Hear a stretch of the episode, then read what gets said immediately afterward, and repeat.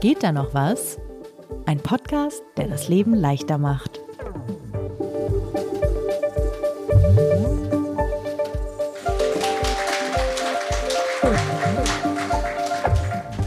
Sebastian, darf ich ganz ehrlich sein? Schieß los. Ich hatte ein bisschen Sorge, dass wir hier heute alleine sitzen. Die, die, ja, die Sorge hatte ich auch. Wir waren nämlich äh, ja länger nicht zu hören. Ne? Ich weiß gar nicht, ob man uns noch kennt. Ja, also wir haben schon gerade festgestellt, ja, doch ein paar Leute kennen uns noch. Sehr schön zu, äh, zu wissen. Ja, tatsächlich ähm, haben wir länger Pause gemacht, ähm, krankheitsbedingt tatsächlich. Genau, diese, diese, diese Pandemie mit C, die hatte uns auch äh, erwischt. Erst, erst Lisa, dann mich und deswegen hatten wir eine etwas längere Zwangspause. Aber was uns wahnsinnig gefreut hat, wir haben in der Zeit ganz viele E-Mails bekommen und Leute fragen bis heute, geht da noch was? Bei geht da noch was? geht es noch weiter mit eurem Podcast? Und wir haben gedacht, das Podcast-Festival wäre jetzt der perfekte Moment, wieder einzusteigen. Genau, und ähm, Janis hat das gerade schon kurz angekündigt in der äh, Anmoderation, was wir eigentlich hier genau machen. Wir sagen es nochmal für alle, die diese Folge äh, später bei Spotify oder in den gewählten Podcast-Apps hören. Das ist der Podcast, in dem wir uns den kleinen und großen Herausforderungen des Lebens stellen und versuchen, sie etwas besser in den Griff zu bekommen. Genau, also Selbstoptimierung, aber entspannt. Also das ist schon irgendwie wichtig. Äh, uns geht es nicht darum, irgendwie möglichst viele Marathons zu laufen, möglichst viele Bücher zu lesen und noch die letzten, weiß ich nicht, drei Prozent aus unserer Ernährung rauszuholen, sondern so ein, so ein bisschen weniger irgendwie genervt sein von den Sachen, die uns im Alltag beschäftigen. Und das ist ja ist so ein bisschen so eine Sonderfolge, weil wir haben schon neun Folgen gemacht und wir schauen jetzt so ein bisschen zurück darauf, was eigentlich gut funktioniert hat und was nicht so gut ähm, funktioniert hat, was, welche Tipps auch langfristig irgendwie uns geholfen haben und welche so ein bisschen, naja, war schon gut zu wissen, aber well, nicht, genau. so gut, äh, nicht so gut ins Leben bekommen. Genau, wir haben uns halt überlegt, was wäre eine gute Klammer für, für diese Wiedereinstiegsfolge und haben gedacht, äh, geht da noch was beim Thema Scheitern? Denn wir waren tatsächlich nicht bei jeder Folge erfolgreich. Es ist vielleicht der, der ehrlichste Podcast, der hier heute aufgenommen wird. und äh, bevor wir starten, natürlich würden wir uns freuen, wenn ihr uns auch erzählt, was eure Tipps sind, wenn ihr welche habt zu den Themen. Es liegt hier ein Handmikro, also meldet euch gerne einfach und dann bauen wir euch ein und die anderen Leute hören euch auch zu, äh, genau. die diesen Podcast noch später hören.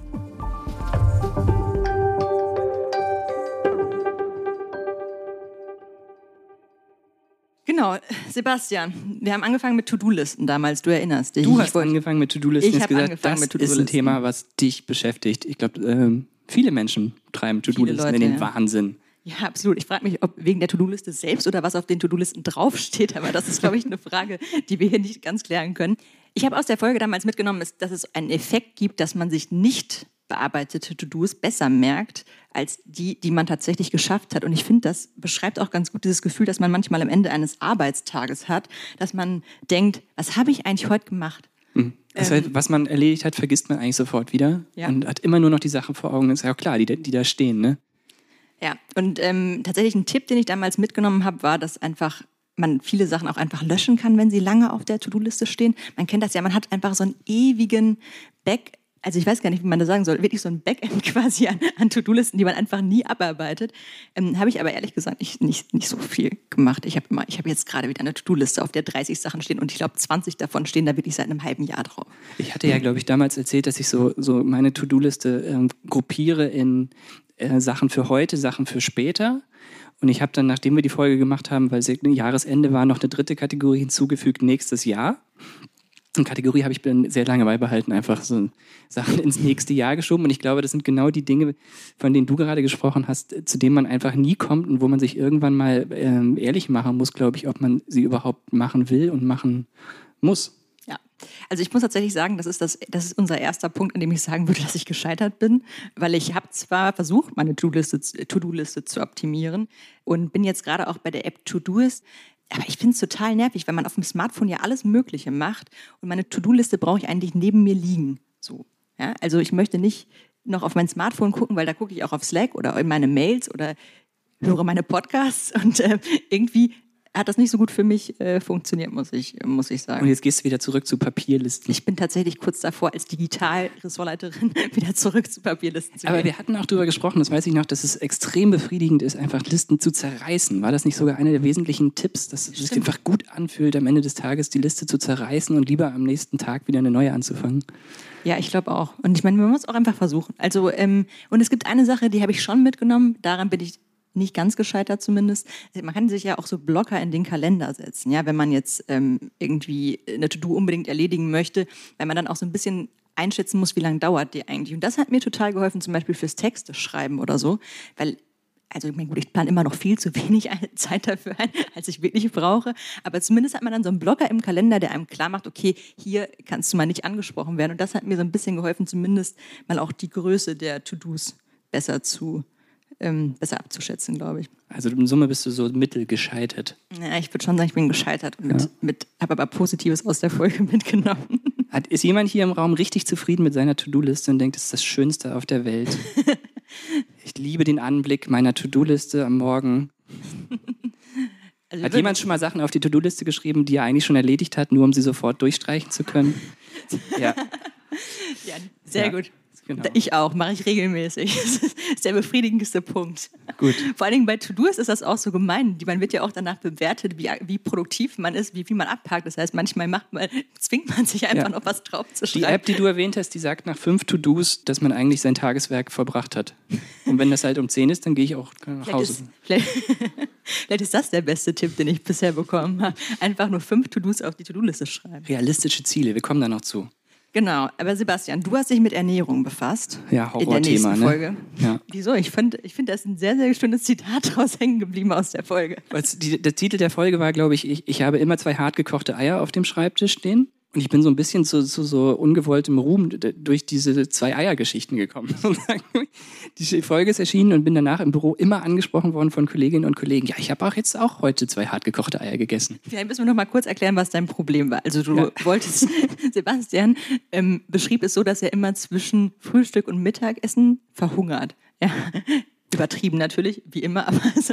Ich hatte tatsächlich das Problem und habe es auch immer noch, äh, um das schon vorwegzunehmen, dass ich mich im Berufsalltag nicht, nicht wahnsinnig gut ernähren kann. Also ich werde dann so flatterig, so zwischen Frühstück kriege ich gerade noch so hin, wenn es ein guter Morgen ist, und zwischen 10 oder 11, dann kriege ich schon wieder Hunger und ähm, wir ist hangry hatten wir auch hangry, genau unkonzentriert. Und ich habe damals ähm, mit äh, Sarah Tschernikow darüber gesprochen, Ernährungsberaterin, wie man ähm, das Thema so ein bisschen besser in den Griff kriegen kann. So. Und die, ich glaube, die wesentlichen Tipps waren halt eben ähm, Sie hat auch den schönen Satz gesagt, immer vom Eiweiß her denken. Also was, was isst man da? Ich habe immer gedacht, Apfel und Bananen ist ja irgendwie die Lösung. Ich, ich laufe auch viel und wenn man beim Laufen bei Kilometer 10 ist, dann isst man eine Banane. Habe ich gedacht, okay, dann esse ich halt auch zu Hause eine Banane. Und richtiger ist es aber gut, ne? tatsächlich ne? und nachhaltiger, wenn man, wenn man sich eiweißhaltig ernährt. Und der zweite Punkt, den ich als große Erleichterung empfunden habe, war der Tipp, ich habe auch immer gedacht, Essen muss so Mahlzeit bedeuten. Ich muss immer richtig so ein ganzes, so, so ein Teller voll warmes Essen zubereiten und vorher eine Dreiviertelstunde in der Küche gestanden haben. Und da war auch ein Tipp ähm, von der Ernährungsberaterin, dass man eher so ein bisschen so, so Bowl-artig denken kann und das so ein bisschen sich zusammenstellen. Trotzdem äh, hast du jetzt gerade gesagt, du bist nicht so richtig zufrieden. Warum nicht? Nee, ich weiß, ich irgendwie, ich bin dann wieder in die Redaktion viel zurückgefahren und ähm, ich habe es einfach trotzdem nicht geschafft, dem Ganzen irgendwie die Zeit einzuräumen, die das braucht. Also wir haben ja bei mehreren Folgen festgestellt, wenn man diese Themen in den Griff bekommen möchte, dann muss man sich, muss man ihnen Zeit einräumen. Das klingt total banal, aber zu oft mache ich noch den Fehler, dass ich sage, nee, die nächsten drei To-Dos sind eben wichtiger, als jetzt vernünftig zu essen. Also mir fehlt da, glaube ich, einfach so ein bisschen die Disziplin. Und was den Punkt angeht, würde ich, glaube ich, unterm Strich sagen, bin ich eher mit den Tipps bislang gescheitert. Also ich glaube, du musst deine To-Do-Liste erst optimieren, damit du dann ja. das Essen optimieren kannst. Mehr Nüsse essen war ja auch so ein Tipp und das, das, das, das geht. So. Immerhin. Und wenn man eine Tüte Cashewkerne mit in die Redaktion bringt, die, dann kommen auch alle an die, alle Kollegen und, und Auch so ein sozialer Aspekt mit. da, ne? Ja, total. okay. Ja, ich habe mich dann als nächstes mit dem Thema Finanzen beschäftigt. Und ich weiß, es klingt langweilig und deswegen habe ich mich auch nie damit beschäftigt, weil ich immer dachte, naja, Rente ist ja auch noch ein bisschen hin, da muss man jetzt auch nicht sofort drum kümmern. Aber ehrlicherweise wäre es schon nicht so ganz so schlecht, wenn man es auch früh macht. Und ja, so haben, sind wir auf eine ETF-Folge gekommen, weil man ja immer, ich sehe hier schon Leute im Publikum, die sich selbst auf die Schulter klopfen, weil sie es früh gemacht haben, offenbar. Ähm, ja, äh, sehr gut, das früh zu machen. Ich habe es tatsächlich ein bisschen spät gemacht, aber irgendwann muss man ja anfangen. Da ist jetzt natürlich nicht so viel passiert. Ich habe mir halt Portfolios angelegt und das Geld liegt da jetzt halt und ich zahle immer ein bisschen so rein. Ich glaube, es, ging auch, es ging auch darum, einfach so ein bisschen ähm, die, die, die Angst vor diesem Thema zu nehmen, oder? Ja. Ne? Also ich hatte habe ich auch in der Folge damals erzählt, immer wie, wie früher noch. Ich hatte äh, mit, mit 15 habe ich so ein Kinderkonto gekriegt und hab irgendwie, bin so sozialisiert worden, dass ich dann immer irgendwie mein Taschengeld da hingebracht habe und das dann so eingezahlt habe. Und das, so habe ich so bis vor kurzem tatsächlich noch so, das, das hieß für mich Finanzen. Und dann kamst du und, und hast gesagt, man könnte auch sich mit diesen ETFs beschäftigen oder zumindest ähm, ein bisschen Geld. Es ist auch wichtig, ne? Wir, wir, haben ja immer von so ein bisschen Geld gesprochen. Ja, genau. Äh, das war jetzt ja keine Investmentbanking-Folge. Und du hast in der Folge dann sehr schön erklärt, wie man das macht. So, und was war jetzt das Problem hinterher? Dass Sebastian mir bis heute vorhält, dass wir zum wahrscheinlich höchsten Zeitpunkt, also als die Kurse am höchsten standen, was für alle Leute gut waren, die schon Geld drin hatten, aber für man anfängt nicht so gut ist. Das heißt, unsere Portfolios sind jetzt so eher, eher so ein bisschen gesunken. Allerdings ist es ja was Langfristiges, Sebastian. Sebastian hält mir das immer vor, deswegen erzähle ich das so. Weil tatsächlich ein Problem finde ich bei der Sache, also man kann ähm, man kann mit so, so, sogenannten, wie hießen die, Trading-Apps, ja, genau. man kann halt sehen, wie sich dieses mein Taschengeldkonto dann heutzutage entwickelt und das ist eben nicht Sinn der Sache, da jeden Tag reinzugucken, reinzugucken. Macht man aber trotzdem. Macht man ne? aber natürlich trotzdem. Das ist, das ist echt das Problem mit diesen, also zumindest wenn man es langfristig macht. Die gute Nachricht ist ja, die EZB hat jetzt wieder die, oder will jetzt zumindest wieder die Zinsen anheben. Also mhm. vielleicht kannst du bald wieder dein, dein Sparbuch äh, besparen. Ja. Aber gescheitert bist du nicht mit der Folge, muss ich sagen, weil ich mehrere äh, Zuhörerinnen und Zuhörer kenne, die äh, hinterher die Schritte, deine Tipps befolgt haben und denen du die Angst genommen hast, da, sich damit zu beschäftigen. Und das ist eigentlich so einfach. Das ist eigentlich das Traurige daran. Ich ärgere mich eigentlich daran, dass, darüber, dass ich es nicht früher gemacht habe, muss ich ehrlich sagen. Ja. Kommen wir von Finanzen zum Thema Sport. Ja. Eigentlich Elegante Überleitung, irgendwas? Nö. Gibt's nicht. Wir, wir machen hier einfach harte Cut, Sebastian. Ja. Wer von euch geht regelmäßig laufen? Ja, es heben doch schon einige die Hand, ja. So, dann kommen wir jetzt fünf Minuten, um, um Leute zum Laufen zu motivieren. ja, erstmal müssen das, das von dir, der gerade nicht läuft. Ich laufe ich lauf gerade nicht, halt auch wieder, also Corona habe ich gedacht, jetzt mache ich Pause, aber du warst ja diejenige, die gesagt hat, du willst häufiger laufen gehen und hast dich mit dem Thema dann beschäftigt. Das war echt eine schöne Folge. Also die hat auch in der Vorbereitung Spaß gemacht, die hat die hat Spaß gemacht, als wir die aufgenommen haben. Ähm, ich weiß nicht, äh, wer sie nicht gehört hat, wir haben da mit Jan Fitschen gesprochen, dem ähm, 10.000 Meter Europameister, der einfach ich habe das, glaube ich, in der Folge ungefähr 50 Mal gesagt und ich sage es jetzt auch hier nochmal, einfach ein wahnsinnig sympathischer Mensch ist und es auch auf so eine Art und Weise vermittelt hat, dass man nicht das Gefühl hatte, ich muss jetzt morgen in vier Minuten auf dem Kilometer laufen, sondern einfach, man fängt mal irgendwo an. Und ähm, das war, das fand ich tatsächlich total hilfreich. Ich habe mir auch danach immer wieder seinen Podcast beim Laufen angehört, weil auch er da irgendwie so eine Art hat, das rüberzubringen, dass ich so denke, also mir hat mir das Spaß gemacht tatsächlich. Welche, welche Tipps hatte er dir gegeben? Naja, also zum Beispiel dieses sich keinen Druck machen, überhaupt mal stolz sein, wenn man überhaupt läuft, das war ein ganz großer Tipp. Und ähm, natürlich auch so Sachen wie, ähm, also weiß ich nicht, einfach auch klein anfangen. Man muss nicht irgendwie sofort die zehn Kilometer laufen. Ähm, ja, ich muss allerdings dazu sagen, und das erzähle ich jetzt hier in diesem Kreis, ähm, weil es ja auch um Scheitern gehen soll. Und ich finde, um, man, sollte dann auch ehrlich sein. Ich war dann ein bisschen größenwahnsinnig, nachdem wir die Folge aufgenommen haben und habe mich für einen Halbmarathon angemeldet. Ich habe dich noch gewarnt. Ich habe gesagt, Lisa. Nein, das hat er nicht. Hat er nicht. Ähm, und ähm, bin tatsächlich dann in diesen Halbmarathon gegangen. Ich muss sagen, wir haben so wahrscheinlich so zwei Wochen Training auch gefehlt, aber ich war, äh, ich war ein bisschen zu übermotiviert. Mhm. Ähm, ich, ich, bin da schon problemlos auch eine zweistellige Anzahl an Kilometern gelaufen. Ähm, hab, bin aber in diesem Halbmarathon völlig gescheitert. Also ich bin, sieben, ich bin bis zu Kilometer sieben gekommen, dann musste ich das erste Mal gehen mhm. und habe es bis zu Kilometer 14 geschafft und musste dann abbrechen, weil alle, also es hat alles gekrampft, es ging nichts. Mhm. Und das Witzige ist dann der Grund, warum ich das auch jetzt hier erzähle. Nachdem ich das Leuten erzählt habe, haben mir total viele Leute, unter anderem du, erzählt, dass es allen schon mal passiert ist, die irgendwie längere Strecken laufen, dass sie irgendwie beim Marathon, beim Halbmarathon, beim 10-Kilometer-Lauf gescheitert sind. Und deswegen erzähle ich es auch hier, weil ich finde, wenn wir über Scheitern reden, dann müssen wir auch so ehrlich sein. Mhm. Das hat definitiv nicht geklappt. Ich glaube, beim, beim Laufen, mehr als bei allen anderen Themen, ähm, finde ich so wichtig, dass, dass man wirklich sich, sich ganz langsam steigert und, und die Erwartungen von vornherein irgendwie so setzt, dass man nicht enttäuscht wird. Also es, es geht einfach nicht, dass man nach drei, vier Wochen, wenn man vorher nie gelaufen ist, 10, 20 Kilometer läuft.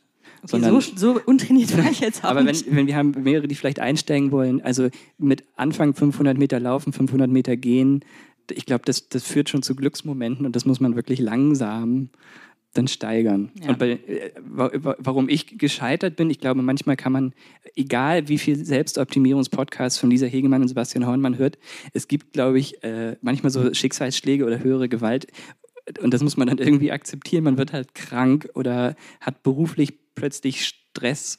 Ich, wir sind ja auch nicht hauptberufliche Läufer. So, muss, ich glaube, man muss immer irgendwie auch im Hinterkopf behalten, dass das Hobbys sind. Ähm, und wenn es halt gerade mal nicht geht, dann geht es halt irgendwie gerade mal nicht. Auch wenn mir das immer schwerfällt, das zu akzeptieren. Ja, das stimmt. Wobei ich muss sagen, ähm, nach, dem, nach der Corona-Erkrankung ähm, habe ich dann tatsächlich sehr langsam wieder angefangen. Also genau genommen bin ich beim ersten Mal 2,85 Kilometer laut meiner Lauf-App gelaufen. Also ich weiß gar nicht, ob man das schon als Laufstrecke bezeichnen darf. Mhm. Aber es war tatsächlich, ich war innerhalb von einem ähm, Monat, um auch mal auf einer positiven Note zu enden, war ich tatsächlich wieder bei 10 und das fand ich schon, schon echt schön. Jetzt habe ich äh, vor ein paar Wochen meinen ersten 10 Kilometer Lauf seit, ich glaube, ich habe noch nie 10 Kilometer in einem Wettkampf, also Wettkampf, Volkslauf 10, 10 Applaus kann es auch, das hört man, ne?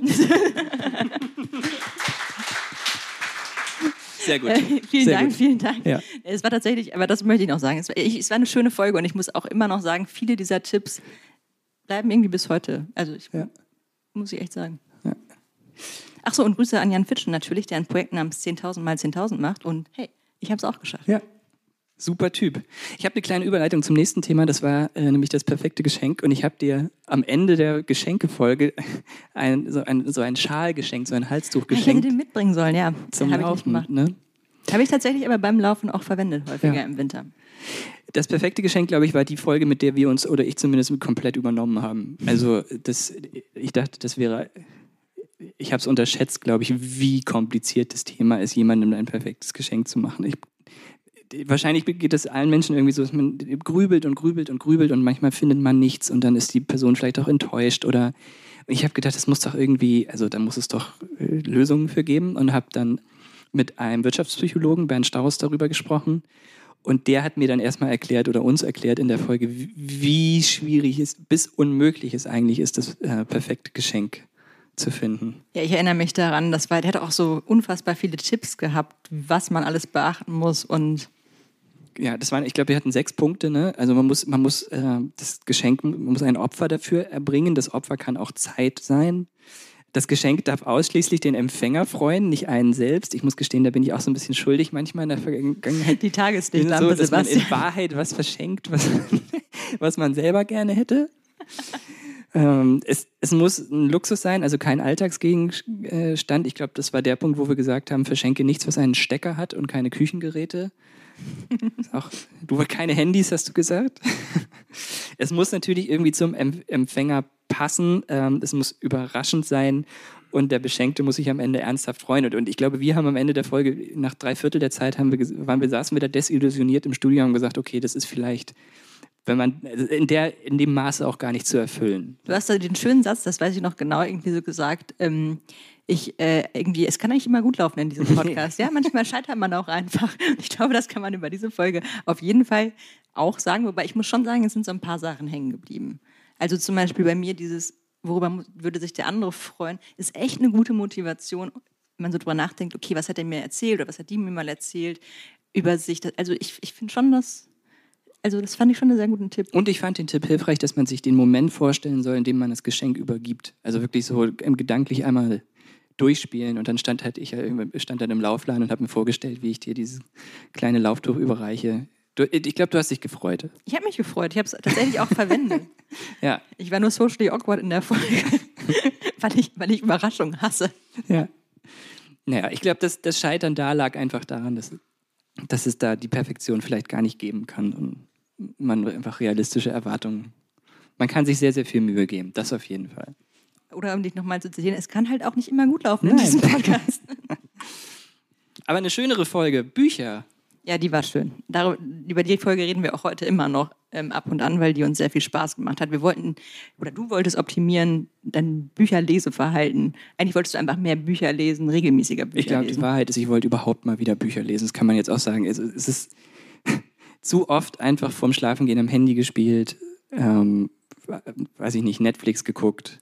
Und irgendwann dachte ich, Mensch, ich würde wirklich gerne mal wieder Bücher lesen, aber mir hat echt die Motivation dazu gefehlt. Und die, die habe ich durch diese Folge auf jeden Fall ähm, aber wiedergefunden, muss ich sagen. Ja, also ich fand, äh, selbst mir ging das so, ich meine, das war bei vielen unserer Folgen ehrlicherweise so, dass man danach rausgegangen ist und gedacht hat, so, boah, jetzt das perfekte Geschenk kaufen oder, also sozusagen, dass man jetzt wirklich auch Lust hatte, Sachen zu machen. Und beim Laufen war das auch so, da erinnere ich mich dran, da wollten wir beide eigentlich sofort loslaufen nach der Folge.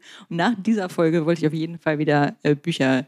Lesen. Das war echt, das war echt ähm, eine schöne Folge. Wir haben mit äh, Maria Piwowarski gesprochen, vermutlich eine der berühmtesten Buchhändlerinnen Deutschlands. Die hat eine Buchhandlung in, in Berlin. Äh, und Florian Valerius, ähm, auch eine Buchhandlung, ich glaube, in Trier. Und Maria hat einen der schönsten äh, Sätze, finde ich, überhaupt, oder einen der besten Tipps dieses Podcasts bislang gegeben. Die hat nämlich gesagt, wenn man lesen möchte, muss man dafür eine Abmachung mit sich selbst treffen. Und das fand ich irgendwie sehr wahr und sehr schön. Also das, das ist es ja irgendwie. Man muss halt, man muss halt einmal sagen, Sebastian, du, hast, du nimmst dir das jetzt vor und du machst jetzt mit dir diese Abmachung, dass du einfach mehr liest. Und irgendwie, also sie war sehr so oft, das hat natürlich was mit Disziplin auch zu tun. Ähm, aber das, diese Formulierung, diese Abmachung mit sich selbst treffen, die fand ich irgendwie ganz gut. Trifft auch wieder auf viele Themen zu, muss man sagen, in diesem Podcast, diese Abmachung mit sich selbst treffen. Und die entscheidende Frage ist aber, hast du es gemacht?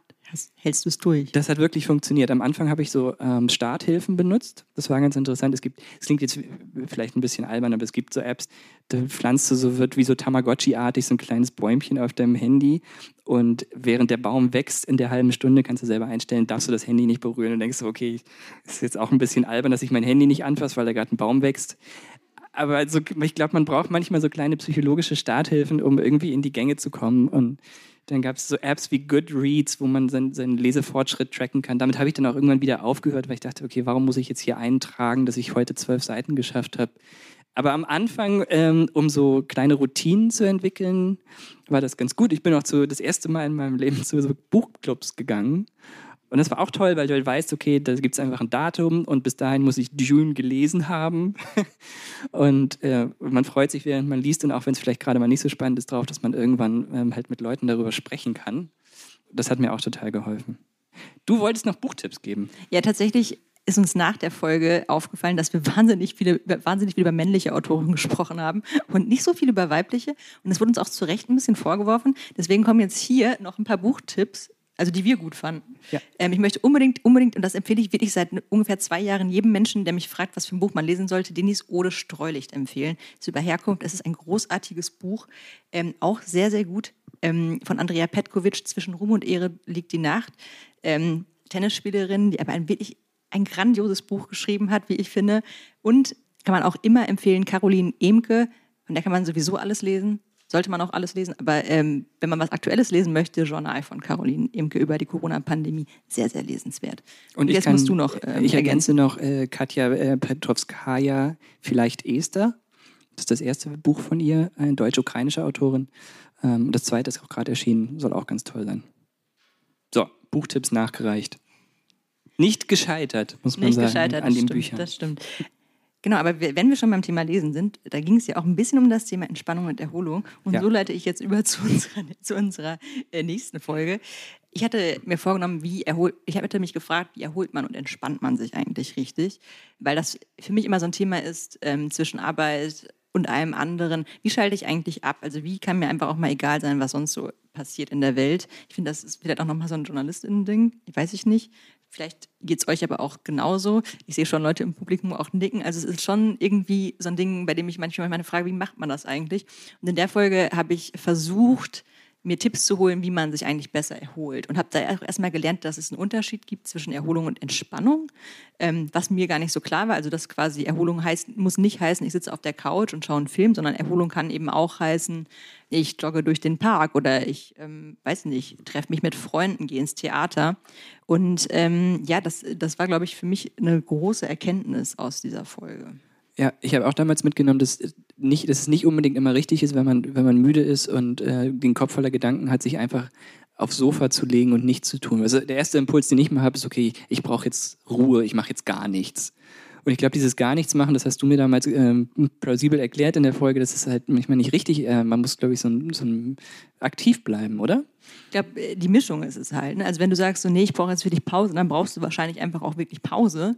Ähm, aber wenn du sagst, so, ach, eigentlich hätte ich schon auch Lust und dann bist du aber eher so zu faul, das zu machen, dann machst du es vielleicht trotzdem lieber so. Also ich fand, dieses aktive Erholen war für mich tatsächlich auch neu. Und ich meine, einer der Tipps, den ich am besten fand, war dieses Termine absagen und auch sich selbst nicht immer so unter Druck setzen, dass man jetzt alles, was man irgendwie vor drei Wochen mal zugesagt hat, auch unbedingt einhalten muss. Weil ich, mir geht es manchmal so, ich sage drei Wochen vorher was zu, bei dem ich auch wirklich denke, jetzt sofort wäre das super.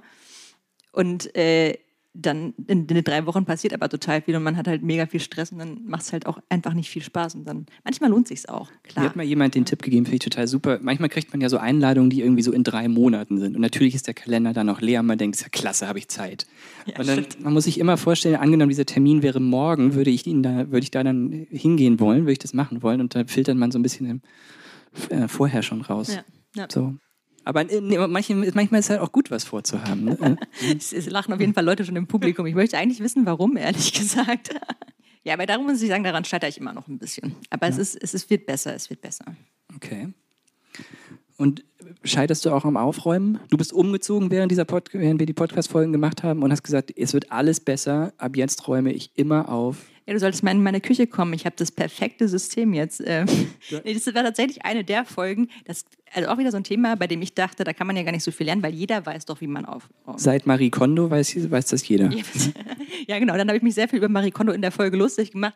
Und well, the joke is on me. Jetzt habe ich meine Sachen in, das kann ich echt nicht erzählen. In meiner, in meiner neuen Kommode liegen meine Sachen jetzt gefaltet à la Marie Kondo.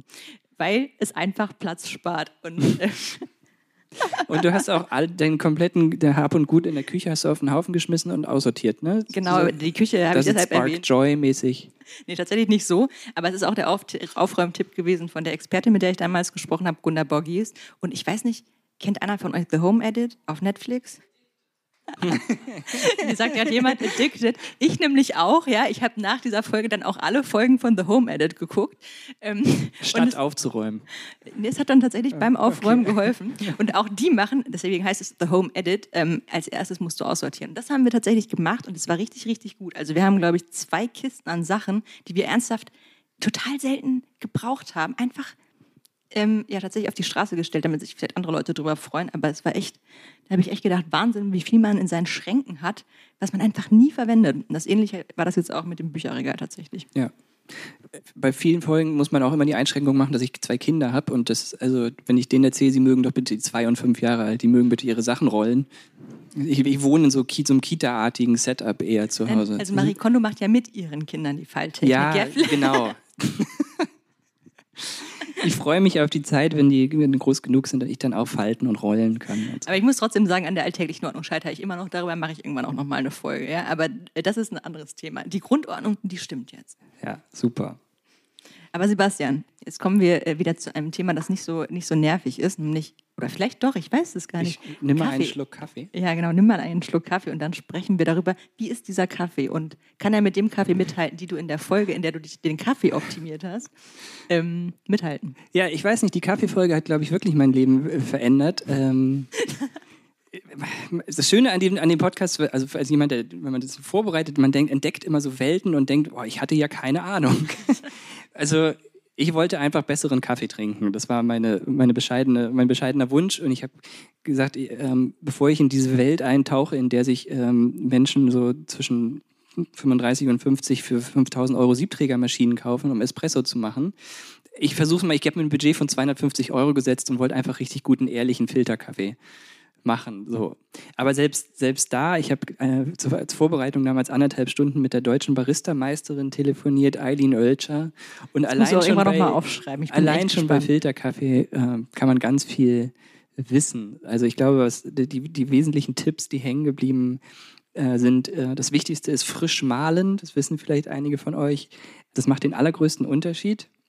Man hat dann, ich habe mir dann erst so eine Handmühle geliehen von einem Kollegen, aber da stehst du morgens in der Küche, oh, super anstrengend. Die sind auch mega laut. Ja, die Handmühlen geht ja noch. So. Und dann habe ich irgendwann, ähm, äh, obwohl man, man soll für die Mühle auch mehr Geld ausgeben als für die Kaffeemaschine, sagen Menschen, die sich mit sowas beruflich beschäftigen. Ich habe dann trotzdem so ein Einstiegsgerät gekauft und male jetzt jeden Morgen meinen meinen Kaffee. Das macht den Kindern zum Beispiel auch Spaß. Die Fünfjährige also kippt, kippt dann den Kaffee rein und super laut. So. Das soll man machen. Und ich stehe da tatsächlich immer so ein bisschen wie bei Breaking Bad mit so einer kleinen Küchenwaage jetzt und wiege die Menge der Bohnen ab. und das habe ich alles zumindest so optimiert gekriegt morgens, dass es nicht wahnsinnig lange dauert. Es schmeckt allerdings komplett anders als alles, was ich vorher unter Kaffee verstanden habe. So. Und es schmeckt auch nicht allen gut, muss man sagen, meiner Frau nämlich nicht. Das ist einfach, es ist halt, es schmeckt eher so teeartig. Man schmeckt plötzlich Dinge daraus, diese ganzen Aromen, was mal auf der Packung steht, wo man denkt so, ja, ja, dann irgendwas von Haselnuss oder Himbeeren oder so. Das fängt man dann an, so ein bisschen rauszuschmecken. Ähm, und ich mache das jetzt eine Weile, aber mh, hm, wie gesagt, also es schmeckt nicht, schmeckt nicht allen und mal gucken. Vielleicht muss ich doch noch in diese Espresso-Welt irgendwann als nächstes eintauchen. Ja, ich bin gespannt. Also ich, äh, du schuldest mir auch noch einen selbstgemachten Sebastian-Kaffee tatsächlich. Ja, in der, in der, Folge damals hatte ich ja gekocht. Du trinkst ja gar keinen Kaffee. Genau, ich trinke keinen Kaffee, aber ich würde den probieren. Immer wenn ich dich sehe, frage ich dich, ob du einen Kaffee möchtest. Und du sagst immer, nee. nee, danke, aber nett, nett, dass du immer noch fragst, muss man ja, ja auch sagen. Vielleicht sagst du irgendwann ja. ähm, wenn du mir irgendwann äh, nochmal deinen speziellen Kaffee machst, dann, dann sage ich bestimmt auch ja. ja, ja. Wollen wir einmal kurz innehalten, ob jemand irgendwie brennt jemandem gerade was auf der Seele? Wo Habt denkt, ihr Tipps für uns? Wir würden uns echt freuen. Wir, zu irgendeinem dieser Themen. Ja, meldet ja, sich unbedingt. jemand. Ähm, ja, als passionierte Leserin hat mich natürlich die Buchfolge angesprochen, die ich nicht gehört habe. ähm, aber mein Tipp wäre zum einen, oder ich hätte zwei Tipps. Der erste ist, ähm, sich nicht durch ein Buch quälen, also auch wenn es der große Klassiker ist, wenn man halt nicht durchkommt, einfach beiseite legen und in zehn Jahren nochmal probieren oder so. Und der zweite Tipp ähm, ist aber eher für Leute, die schon gerne lesen, ähm, habe ich neulich gelesen und sofort umgesetzt, ist The Book of Books. Also, dass man quasi ein Buch anlegt über die Bücher, die man mal gelesen hat, mit einer kurzen Inhaltsangabe, weil Oft vergisst man gute Bücher, die man gelesen hat oder will eben nicht das Smartphone zur Hand nehmen. Und das ist ein sehr schöner, auch ein schöner Abschluss für ein Buch, wenn man das nochmal kurz notiert und dann sein Book of Books pflegt. Du machst das, ne? Ja, nicht ganz so schön tatsächlich, aber äh, ich bewerte tatsächlich Bücher und ich schreibe auch, auch wenn ich sie richtig blöd fand. Ich habe äh, hab tatsächlich so ein, so, ein, so ein Buch, in dem ich aufschreibe, aber es ist tatsächlich auch mein, fast mein liebster Teil, ein Buch zu beenden ist, mein Partner kann das bestätigen, dass ich immer als erstes dieses Notizbuch mir greife und mir dann aufschreibe, wie ich das Buch fand. Und das ist tatsächlich aber auch, also ich, ich liebe das sehr, ja, das ist für mich auch so. Aber der erste Tipp, den finde ich auch sehr hilfreich. Vor allem auch, dass du gesagt hast, ähm, in zehn Jahren nochmal lesen, weil ich finde, Bücher, was man oft vergisst, haben auch was mit der Lebensphase zu tun. Also wenn man Bücher mehrfach liest, merkt man, dass man die in bestimmten Lebensphasen ganz anders versteht und auch den Kontext ganz anders versteht. Also ich bin tatsächlich jemand, ich lese Bücher mehrfach. Ich, ich weiß, ich habe einen Knall. Aber, hab, aber so gute Bücher, ich freue mich wirklich darauf, die nochmal zu lesen, weil man entdeckt immer noch was anderes oder man hat was vergessen oder, oder, es ist, oder man ist selbst in einer anderen Stimmung und das Buch ist plötzlich ein komplett anderes. Also ich, ich finde einen sehr, sehr guten Tipp, ja. Vor allem auch, wenn, wenn man keinen Spaß gerade dran hat, das geht mir auch so. Werbung. Diese Woche in der Zeit? Die Bücher des Frühlings. 16 Seiten blühende Fantasie. Von gefährlichen Liebschaften, einer Flucht auf dem Mississippi und magische Erzählkunst. Das Literaturspezial zur Buchmesse in Leipzig. Die Zeit, Deutschlands größte Wochenzeitung. Jetzt am Kiosk oder direkt bestellen unter zeit.de/slash bestellen.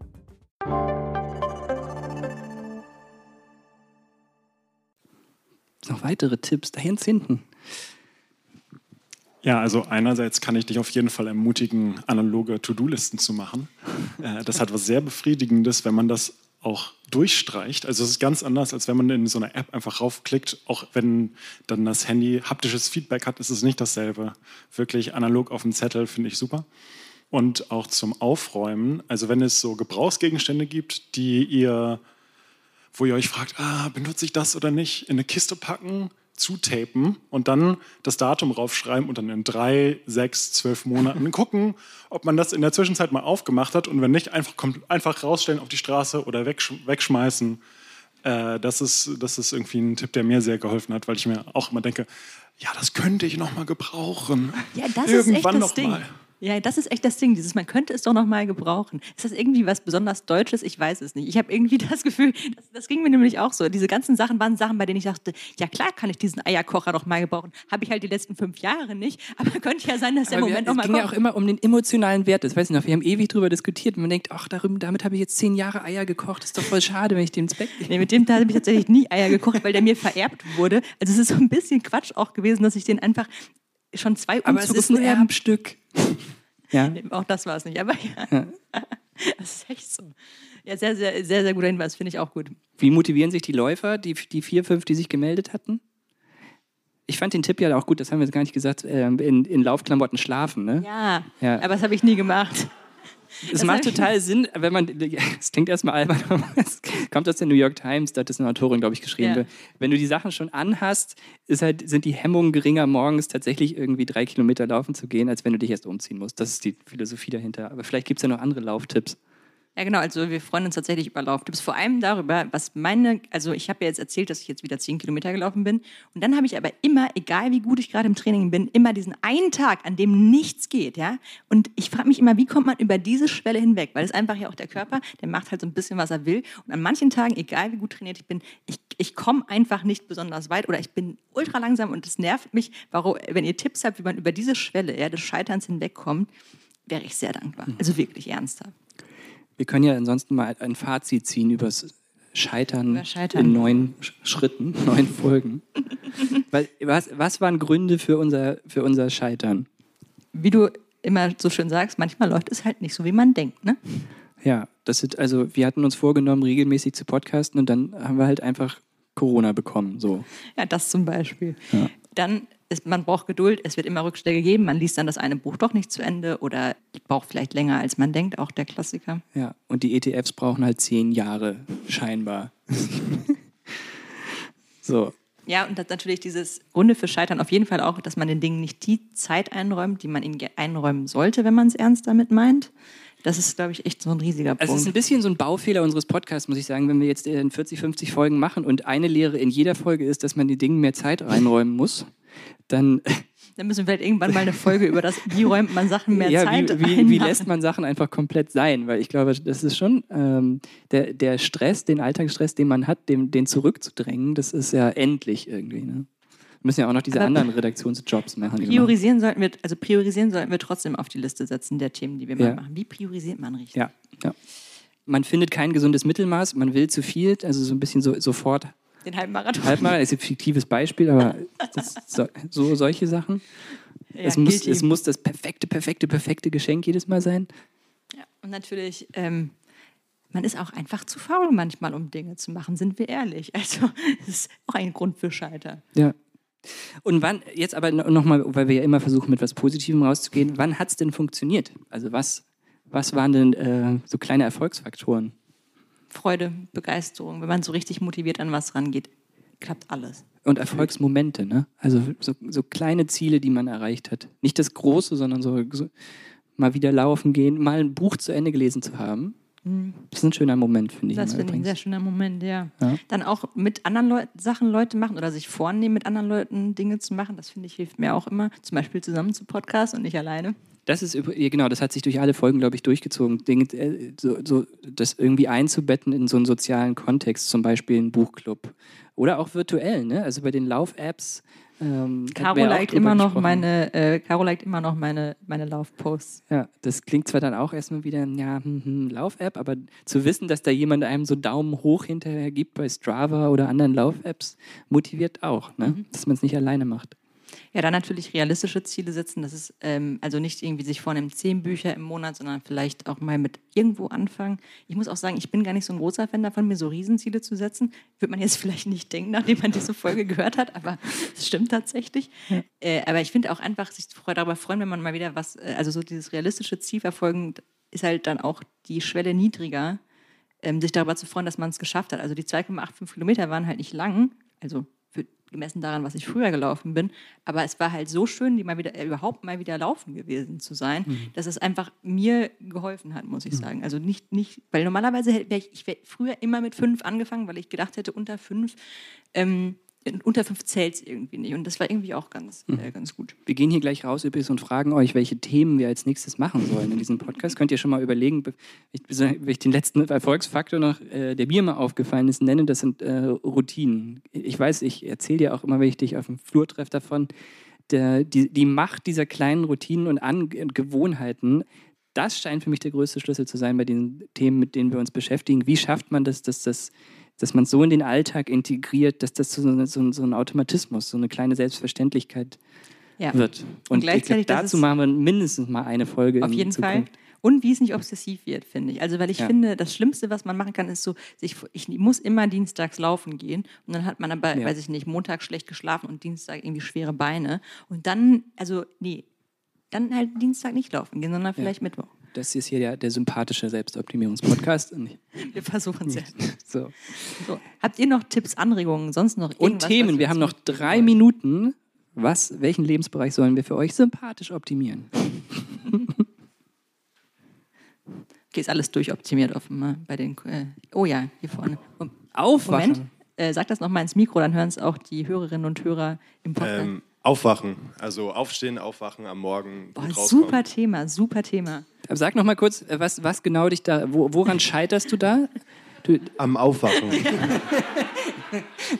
Es ist so sympathisch, es ist so sympathisch. Es geht mir original genauso. also du, du schläfst einfach länger, als du möchtest. Ich Hast du Wecker fünf probiert? Wecker. Okay. Und ich wache meistens beim vorletzten oder letzten auf. Ja. Ähm, einfach die, die, diese morgens aus der, aus der Traumwelt rauszugehen und in die reale Welt reinzugehen, diese, diesen Schritt zu machen, aus dem warmen Bett raus in diese kalte, kalte Welt. Also Berlin ist ja die Hälfte des Jahres einfach nur grauenhaft und deshalb Er hat recht, er hat recht. Ich lebe hier gerne so. Aber ja, genau, also sich da dann irgendwie eine Motivation zu finden, aus dem Bett rauszukommen. Bei mir ist es manchmal oder meistens, es ist einfach kalt. Mein Zimmer ist kalt und ich möchte da nicht raus. Ich kann dich, ich kann es so gut nachvollziehen. Ich nehme mir das auf jeden Fall auf die Liste. Es kommt sowieso noch was zum Thema Schlaf bald, Ja. aber Aufwachen finde ich das auf jeden Fall noch mal ein gesondertes Thema. Es geht mir original genauso. Genau. Schlaf haben wir uns jetzt schon mit beschäftigt, kommt demnächst. Und Schusseligkeit im Alltag. Wie man seltener seine, seinen Wohnungsschlüssel irgendwo liegen lässt. So. Ganz kurz noch ähm, die Lösung für dieses Problem, was ich auch lange gehabt habe. Und zwar habe ich früher äh, einen ganz lauten Wecker in die andere Ecke des Zimmers gestellt. Und dann bestand die Herausforderung darin, dass ich aufstehen musste und den Wecker ausstellte und mir verbot, nochmal ins Bett zu gehen. Ich bin dann sofort ins Bad gegangen. Und das habe ich konsequent gemacht. Und von daher war es zwar ein intensives, aber sehr kurzes Leiden. Ja. Aber dein, dein Sitznachbar möchte sagen, dass das für ihn nicht, noch nicht Also, funktioniert. ähm, da, ja, genau. Also danke für den Tipp. Guter Tipp an und für sich. Nur so habe ich gelernt, drei bis vier Wecker zu verschlafen. Weil es mich einfach nicht mehr. Also ich, ich, ich kann dann äh, selektiv ausblenden. das ausschalten. Ja, und das ist auch noch so ein Erfolgsding. Übrigens, Konsequenz äh, muss man auch durchhalten. Das ist ein sehr, sehr guter Tipp. Aber das stimmt, man muss auch konsequent sein. Ich, äh, ich, ich bin das so halb, glaube ich. Ich erzähle dir ja immer von meiner Tageslichtlampe. Ich habe so einen Wecker, wo so, weißt du, so über eine halbe Stunde hinweg langsam so eine Sonne quasi aufgeht. Weiß ich jetzt nicht, ob das. Vielleicht machen wir die Folge zusammen. Also ich bin tatsächlich, das Problem habe ich auf jeden Fall auch das mit dem Dann Aufstehen. machen wir Schlafen, Schlafen 2.0 mit Schwerpunkt Aufwachen. Sehr gut. Sehr gut. Also mir fällt jetzt nicht gerade ein, wie die App heißt. Es gibt eine App, die ist mit dem Online-Banking verbunden. Und wenn man nicht aufsteht, wird Geld, das man vorher eingestellt hat, eine bestimmte Summe an einen, an einen in Anführungszeichen guten Zweck gespendet, was in diesem Fall ja jetzt nicht so gut wäre, aber man kann natürlich auch an die AfD oder an die CSU, CDU spenden, je nachdem nach Gesinnung. Und dann steht man ganz schnell auf und macht es aus. Wenn glaub, jeden Morgen 10 Euro daran gehen. Somit auch gelöst, oder? Ja, Ja, es ist halt eigentlich die Folge schon fertig, oder? ja, super. Was passiert eigentlich, wenn diese Uhr hier vorne abgelaufen ist? Ähm, versinken diese Stühle dann im Boden und Okay, wir haben noch zehn Sekunden. Okay. Dann sagen wir an dieser Stelle doch ganz, ganz herzlichen Dank, dass ihr da wart. Es hat total viel Spaß gemacht. Äh, da, danke auch, dass ihr euch beteiligt habt für die Themen, für die äh, Anregungen, die wir auf jeden Fall auch umsetzen werden. genau. Abonniert unseren Podcast, hört uns, schreibt uns äh, und wir sehen uns hoffentlich ganz bald schon wieder beim nächsten Festival. Vielen Dank.